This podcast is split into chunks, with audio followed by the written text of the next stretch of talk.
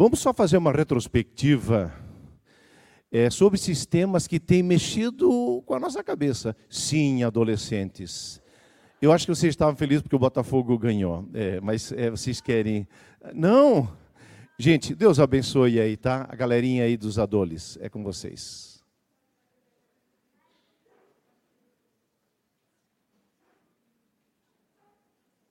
Nesse meio tempo, quero agradecer ainda também a oferta que foi para os casais. Nós vamos ter o um retiro semana que vem. Muito, muito obrigado. Nós estamos precisando aí alguns recursos para que esse retiro seja bênção e a oferta de hoje ela vai para esse trabalho do ministério. Muito obrigado. Deus abençoe os adolescentes. Voltando. Mas quais são os temas que a gente trabalhou agora na última semana, nas últimas semanas, quando Deus tem outros planos que o missionário Charles trouxe, como foi importante ouvir sobre os desertos e como Deus nos trata através dos desertos. Depois nós ouvimos a culpa da mãe, na verdade, isso é uma frase atribuída ao próprio Freud, né, que ele diz, chega a dizer que a mãe sempre é o problema. Ele tinha algum complexo aí com a maternidade, com a mãe dele, enfim. Essa frase entre os psicólogos ela roda assim, é, a, mata a mãe, né, tipo assim, ela que eu tadinha, né? Ela gera, ela cuida, ela tudo e, e depois ainda é culpada, né? Pelo contrário, eu diria hoje, o problema hoje para mim é muito maior a falta de paternidade responsável. E eu lembro muito bem que o pastor Daniel falou sobre isso. Semana passada ouvimos sobre há um leão lá fora. Cara, essa semana o que eu ouvi sobre o leão, né? O leão dentro de nós. Minha esposa chegou a perguntar assim: vale que o marido é o leão, né? Então, é, só que percebi que outros pensaram da mesma maneira, né? Então mas essa questão de enfrentar as dificuldades, ser engolido por elas ou enfrentá-las, foi muito, muito interessante. E hoje só os loucos sabem. Bom, gente, gostei dessa imagem muito legal. Mas da onde é que vem? Como surgiu esse, esse tema? Na verdade, nós queremos falar de sabedoria. Mas às vezes você precisa falar do, do oposto para que a afirmação tenha mais sentido. E nós vamos falar um pouquinho dessa loucura para que a gente se entenda. Esse negócio é muito maluco aí que nós vivemos, e a partir disso há uma carência de sermos sábios, inteligentes. É sobre isso então que o tema vai tratar. E o provérbio para hoje: a sabedoria é a árvore que dá vida a quem a abraça quem a ela se apega será abençoado. Interessante, aqui Provérbios 3,18 diz que é, a sabedoria é uma questão de a gente abraçar. Eu gosto dessa ideia de abraçar alguém, abraçar é segurar um pouco, é envolver e segurar um pouco. Quem abraça a sabedoria e segura ela um pouco, com certeza tem frutos, tem resultados, tem consequência. Quem a ela se apega será abençoado. E eu vou dizer para vocês: se tem pessoas que vocês de fato admiram, de alguma maneira, são pessoas sábias. Não são sempre as mais estudadas, não são as pessoas que necessariamente falam mais, são pessoas de alguma maneira que no silêncio delas, elas têm um olhar que vai adiante da gente e a gente se inspira nelas. Eu gosto muito dessa frase que eu aprendi isso, na verdade, com a nossa filha. Ela um dia citou uma frase que é, você é o resultado, você é a média das cinco pessoas com quem mais convive. E esse cara aqui chamado Jim Rohn, ele diz que isso é interessante. As cinco pessoas mais próximas de você acabam influenciando você. Quem são as cinco pessoas mais próximas? A nossa filha até diz, então, ela diz, quais seriam as cinco pessoas que costumam sentar na sua mesa? Isso pode ser um escritor famoso, isso pode ser um pastor, isso pode ser um professor, um pai, o avô, a mãe, enfim. Quem são as cinco pessoas que acabam influenciando mais você? Você já pensou nisso? É interessante. É, nesse sentido, abraçar, sim, quem nós abraçamos Em que mesa estamos sentados? E é interessante que em Provérbios nós vamos ver três possibilidades: existe a mesa dos loucos, existe a mesa dos tolos, existe a mesa dos sábios. A mesa dos loucos não é loucura aqui no sentido que os caras são pessoas que lidam com a sua história, com, com a sua vida e, e, e não se enquadram exatamente dentro de um esquema ou dentro de um sistema. Ana Beatriz Cardoso, eu acho que é aquela escreveu Mente Perigosas, ela diz que de cada 100 pessoas, três ou quatro pessoas são pessoas que ela chama de pessoas loucas. Não loucas de psicopata com faca na mão e coisa assim, não é isso, não é isso.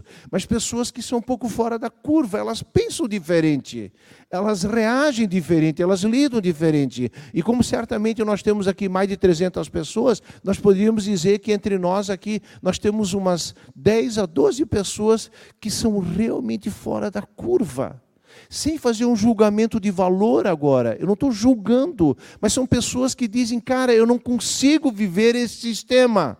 Eu não concordo, eu não posso. E aí essas pessoas acabam fazendo o reverso, elas vão numa outra direção. Nós vamos ouvir sobre isso ainda. O tolo, naturalmente, é aquele que não está nem aí.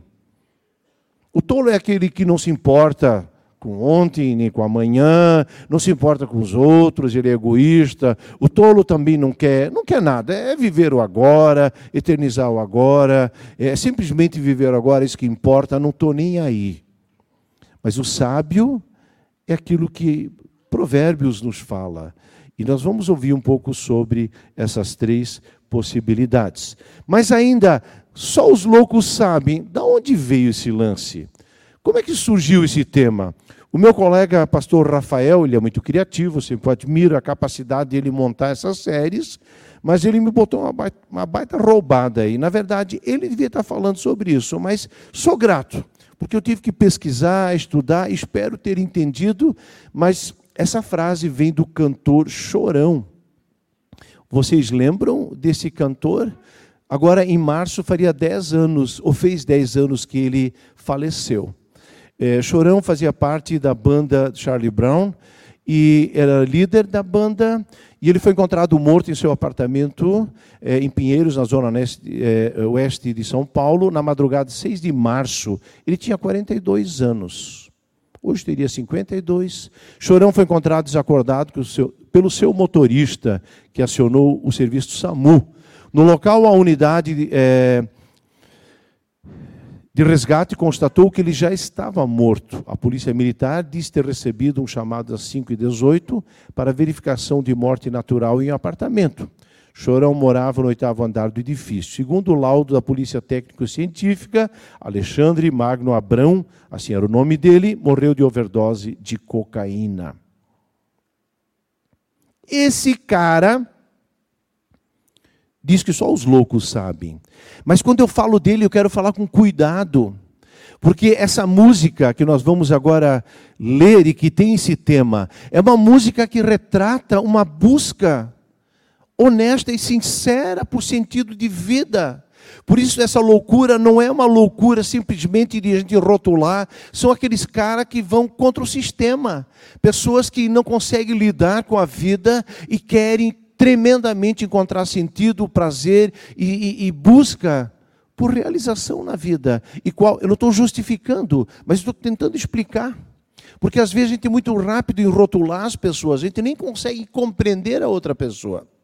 E a música diz assim: agora eu sei exatamente o que fazer, bom recomeçar, poder contar com você, pois eu me lembro de tudo, irmão. Eu estava lá também. Um homem, quando está em paz, não quer guerra com ninguém. Segurei minhas lágrimas, pois não queria demonstrar a emoção, já que estava ali só para observar e aprender um pouco mais sobre percepção. Eles dizem que é impossível encontrar o amor sem perder a razão. Mas para quem tem pensamento forte, é impossível, é só questão de opinião. E disso os loucos sabem, só ter opinião. Só os loucos sabem. Diz os loucos sabem, só os loucos sabem. Eu quero falar de dois aspectos em torno dessa, dessa, é, dessa música e desse cantor. O primeiro aspecto em torno do surgimento dessa música nos lembra que talvez e certamente ele era um cara que fugia aquilo que a psiquiatra diz, Ana Beatriz, ela diz que dos três, quatro, talvez que fora da curva era diferente. Pessoas que não se conformem, não se convencem de simplesmente viver o sistema, essa sociedade. O problema é que para os que vivem o sistema, essas pessoas são intensas, elas são questionadoras, essas pessoas loucas têm argumentos, elas são chatas, protestam, enfrentam, e não poucas vezes esses loucos, entre aspas, rompem com o sistema, seja dos pais, da religião, da sociedade tradicional, e buscam viver a sua vida. Aqui podemos encaixar o vocalista Chorão. Chorão tinha uma necessidade de busca pela vida, mas ele ainda se vê preso em algum sistema na verdade, ele queria ser skatista profissional. Em algum momento começa a cantar e fez muito sucesso. Mas ele, ele queria ser fora do sistema, ele, ele não queria ser igual a todo mundo. E quando ele se sente cobrado pelo sistema, essas pessoas enxergam uma enorme distância daquilo que elas realmente, é, realmente querem, daquilo que elas sentem. Eu repito, mas ele não se vê preso em algum sistema. Quando ele se sente cobrado pelo sistema, ele enxerga uma enorme distância daquilo que ele realmente quer, daquilo que ele se sente cobrado. Deu para entender? Aquilo que ele realmente quer não está no sistema, mas aquilo que ele quer parece tão diferente que o sistema apresenta. E mesmo dentro da loucura dele também não é aquilo. É um pouquinho complicado, mas eu quero insistir um pouco nessa reflexão. Por isso eu acho loucura viver esse sistema que pessoas querem que eu vivo, ou vocês me chamam de louco porque eu não quero viver esse sistema. Ele fala dessa loucura que não tem nada a ver com aquilo que as pessoas querem enquadrá-lo. É dessa vida que ele fica falando. É dessa coisa que ele fala e busca. É disso que só os loucos sabem. O sistema quer enquadrar os loucos. Os loucos não querem o sistema. Então, eles estão vivendo uma outra vibe. Mas quem está nessa loucura de estilo de vida, não sistema, mas também não encontra a vida aqui, disso os loucos sabem. Mas então os loucos têm razão? Sim, eles têm razão no fato de ter a dor diante do sistema, sentirem-se vazios. Eles têm razão pelo grito de socorro, mas fato é, nem o sistema completa e preenche, nem tampouco a loucura, aquela loucura da qual somente os loucos sabem. Quando você fica no sistema, você está preso, é escravo. Quando você rompe com o sistema, você não é mais escravo, mas curiosamente fica sem referência. Você é só, junto com alguns loucos. Você parece estar sozinho. Então, o louco que rompeu com o sistema vive seu hoje, não tem história, não quer futuro, pois o rompimento não o leva a lugar nenhum. Quantos, no afã de encontrarem a liberdade, encontraram a morte? Quantos? Heath Ledger, 28 anos, aquele ator que fez o Coringa do Batman. Michael Jackson, 50 anos. Whitney Houston, Houston 48 anos. Prince, 57, cantor e compositor. Philip Seymour Hoffman, ator famoso, 46 anos. Bruce Lee, 32. Jimi Hendrix, guitarrista famosíssimo, um dos melhores, 27 anos. Marilyn Monroe, é, 36 é, anos, atriz. Elvis Presley, 42. Anna Nicole Smith, 39 anos, modelo estrela do reality show. Amy Winehouse, 2011, Cazuza, Renato Russo, Cássia Ellen, Kurt Cobain, líder da banda Nirvana, suicidou-se em 94, depois de ter sido alvo, é, salvo duas vezes por overdose.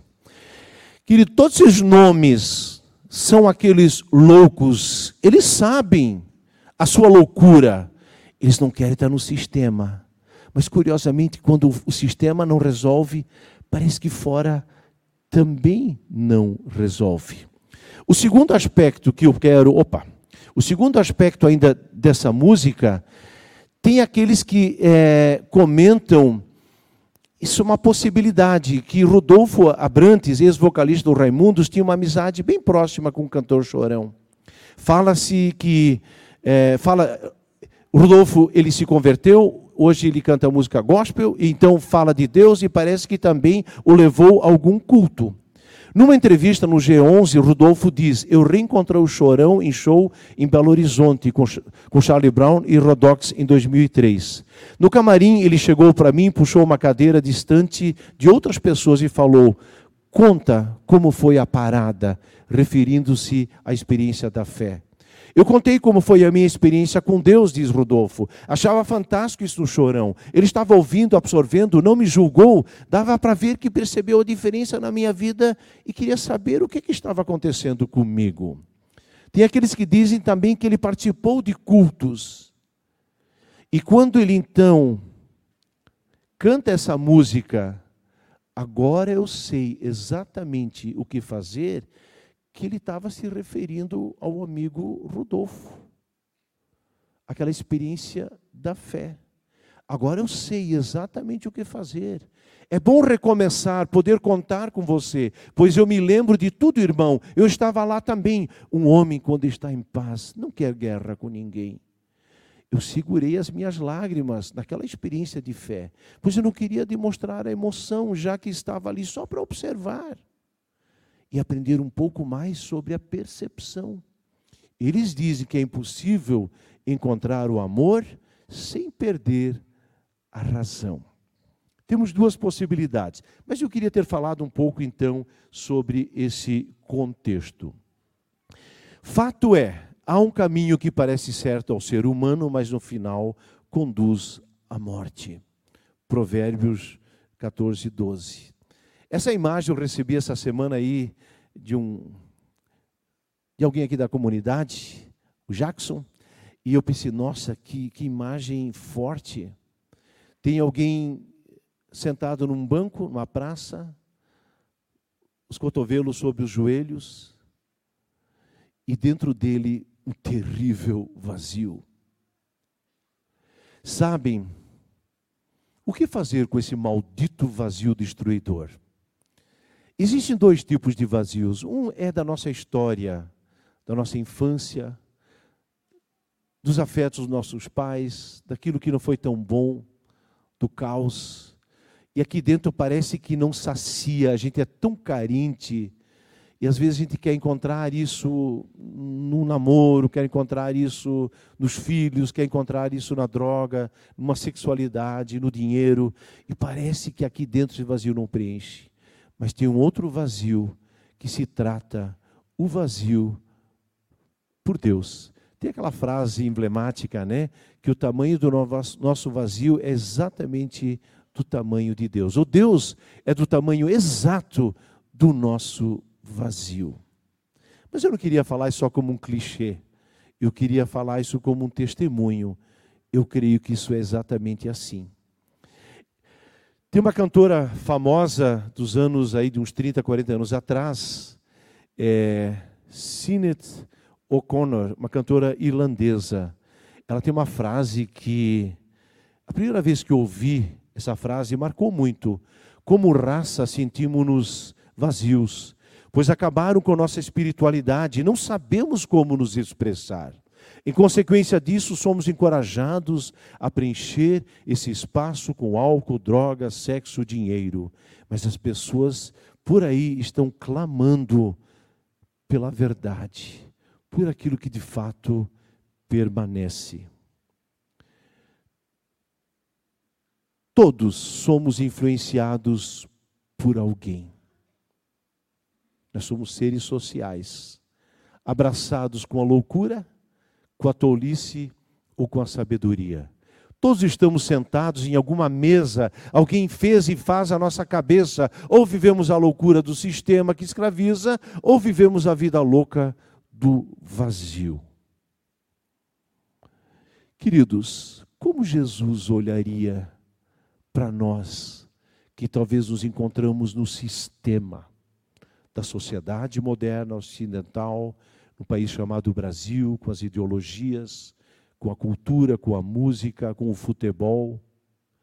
Como é que Jesus olharia para alguém tipicamente brasileiro, tipicamente europeu, tipicamente americano, tipicamente russo, chinês? Como é que Jesus sentasse agora de frente a frente e dissesse: Vem cá, vamos ter um papo, vamos ter uma conversa. Eu quero te conhecer, eu quero ouvir da tua história. O que o americano diria, o que o russo diria, o francês, o africano, o que você diria para Jesus? Salmo 139 nos lembra que Cristo é o Filho de Deus. Cristo esteve junto na criação, diz lá nas Sagradas Escrituras, antes da fundação do mundo, ele estava junto. E ele nos fez a sua imagem e semelhança. E o salmista no Salmo 139 diz: Senhor, tu me sondas, tu me conheces, Senhor, tu me vês. O Evangelho, a boa notícia, Evangelho significa boa notícia, nos quer lembrar: sistemas são falhos, corruptos, injustos, ideologias são relativas, sistemas são abusados, não preenchem. Porém, a vida louca da qual os loucos sabem lança o ser humano no vazio. O que você quer? Sistema loucura ou tolice, fazendo de conta que não importa, tanto faz como fez. Cristo enxerga para dentro da nossa loucura. Ele veio para este mundo, ele toma uma atitude radical e louca. Ele faz o que ninguém em sã consciência faria. Ele tinha seguidores e poderia facilmente levantar um exército e fazer seguidores para, para parar esse sistema velho e criar um novo sistema, combater o sistema velho com um novo sistema a partir do cristianismo. Mas não foi assim. Ele veio e se entregou voluntariamente para morrer pelo sistema e pelos loucos e pelos tolos. Deus conecta com a loucura humana através da sua morte e conecta com a morte desse mundo, porque o salário do pecado é a morte, mas o dom gratuito de Deus é a sua graça através da sua morte. 1 Coríntios 1, 18 diz: Pois a mensagem da cruz é loucura para aqueles que estão perecendo, mas para nós que estamos sendo salvos é o poder de Deus. Paulo, que também era alguém dentro do sistema judaico e era um cara assim totalmente dentro da caixinha, era um cara totalmente organizado, inteligente, mas tinha um lado perverso. Era um cara que tinha prazer na morte daqueles que eram loucos, que eram fora da caixinha. Ele tinha prazer. E Deus o chama, e Deus se revela e diz: Paulo, Saulo, por que, que você me persegue? Quem és tu, Senhor? Eu sou Cristo a quem tu estás perseguindo. Por quê? Porque não era o sistema. Deus não queria o sistema, nem a loucura, nem a tolice. Deus queria Saulo, porque Deus se importa com o ser humano. E Paulo vai dizer em Romanos 8: porque por meio de Cristo, Jesus, a lei do Espírito da vida me libertou da lei do pecado da morte. O mundo é regido por leis, assim como tem a lei da gravidade. A vida tem leis, causa e efeito, semeadura, colheita, tem as estações, chuva, sol, tem leis. Está cheio de leis, leis de trânsito, leis da Constituição. Você acha que então a questão de vida, vida eterna, salvação, morte, loucura, sabedoria, não tem lei nenhuma? Aí anarquia plena, cada um faz o que quiser? A Bíblia diz que tem uma lei de Deus, mas não é mais agora. A lei do pode, não pode, do deve, não deve. É a lei do amor, é a lei da liberdade, é a lei do Espírito Santo sobre nossas vidas.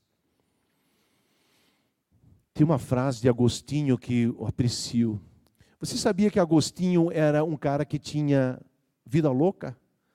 Disto os loucos sabem. Ele tinha uma vida louca, era um cara muito inteligente, mas era um cara devasso, mulherango, aprontador, beberrão. E esse cara, um dia, Curiosamente, esse cara era professor numa universidade em Alexandria, no Egito.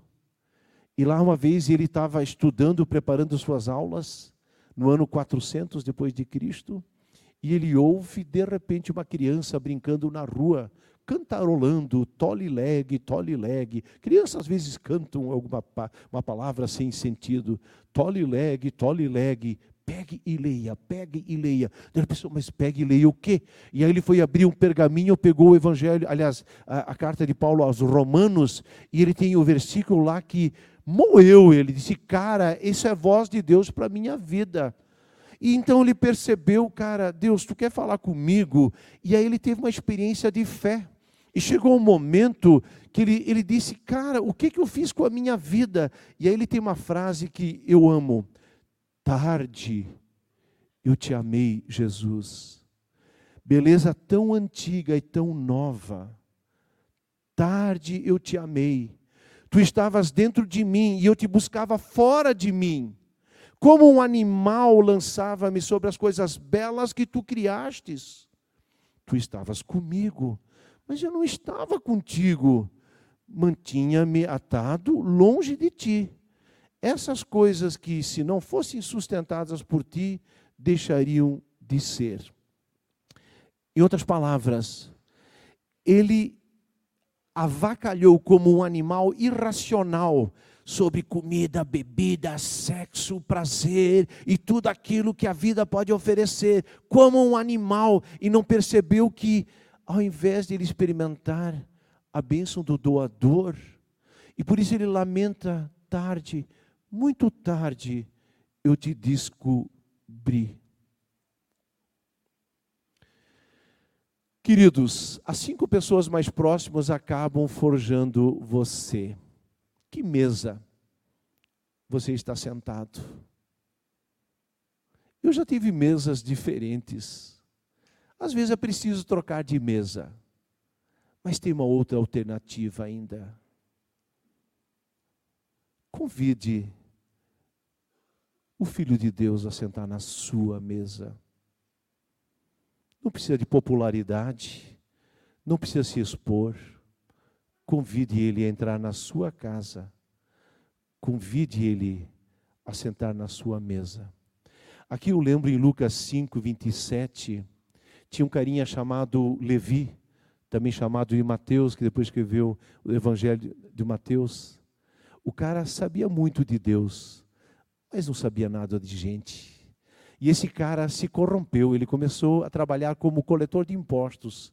Ele estava a serviço do dinheiro podre, estava a serviço dos romanos. Estava a serviço dos romanos, ele vendia, e, e na verdade os romanos cobravam impostos do seu povo. E eram impostos, chegava a 25%. Digamos, se alguém passava com quatro sacas de, de trigo, uma dessa ia para Roma para sustentar o império com seus exageros. E os judeus ficavam muito chateados. E quem fazia essa cobrança eram pessoas chamadas de publicanos. Levi, Zaqueu. E quando esses caras, tanto Levi como Zaqueu, experimentam a presença de Cristo, eles percebem que esse dinheiro é um dinheiro ruim, é um dinheiro podre, é um dinheiro que não tem utilidade, não tem bênção. Ele tinha dinheiro, mas não tinha amigos. Ele tinha dinheiro, mas não tinha amor. Ele tinha amor, eh, tinha dinheiro, mas não tinha amizade. Não tinha vida pública, ele era chincalhado.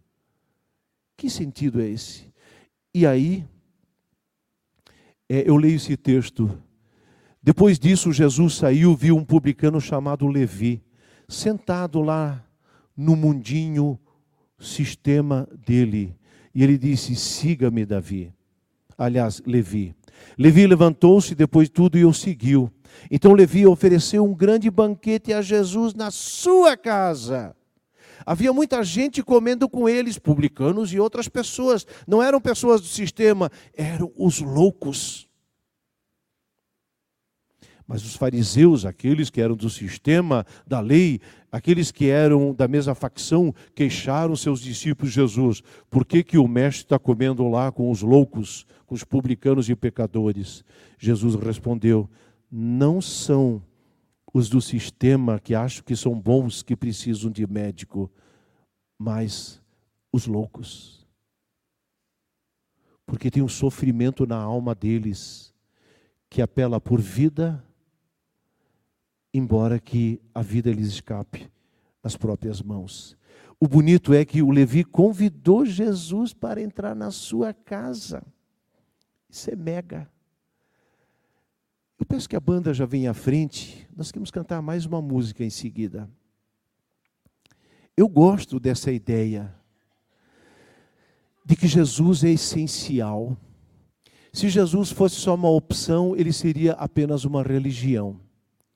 Mas se ele é a verdade ontológica, aquela verdade que estava antes da criação do mundo, se ele é o Filho de Deus e o Espírito Santo, a Trindade, a Trindade que nos criou, que nos mantém, que nos sustenta, que nos salva, a Trindade que nos convida a fazermos parte desse, dessa amizade eterna. João 17, Jesus ora ao Pai e diz: Jesus, com o amor que tu me amaste, esse amor que está em ti, que esse amor esteja neles e que eles estejam em nós.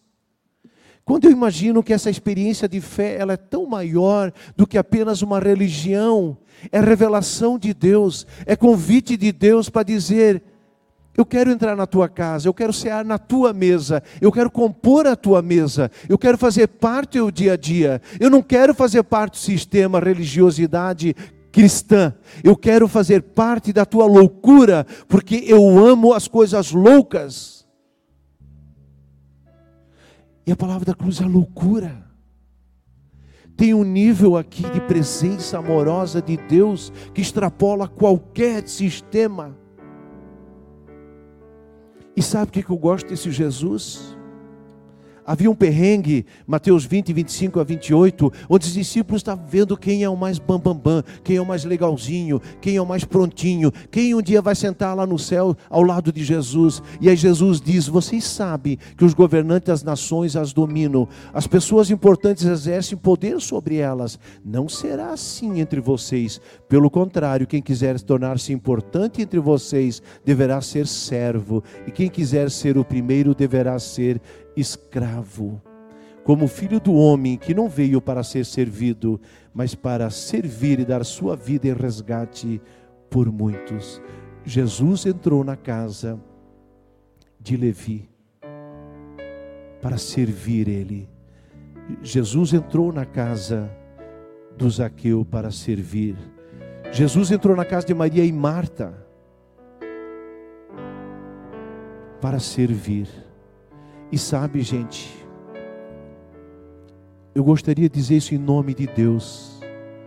Não ao sistema político, ideológico, religioso. Não à loucura, mas uma sabedoria que vem do alto. Eu leio esse texto e depois nós queremos cantar essa música em conjunto. Quem é sábio? Quem tem entendimento entre vocês, que o demonstre por seu bom procedimento, mediante as obras praticadas com a humildade que provém da sabedoria. Contudo, se vocês abrigam no coração inveja amarga, ambição egoísta, não se gloriem disso, nem neguem a verdade. Esse tipo de sabedoria não vem do céu, mas é terrena. Não é espiritual, é demoníaca, é sistema, é loucura. Pois onde há inveja, ambição egoísta, aí há confusão e toda espécie de males. Mas a sabedoria que vem do alto é antes de tudo pura, depois pacífica, amável, compreensiva, cheia de misericórdia e bons frutos, imparcial e sincera.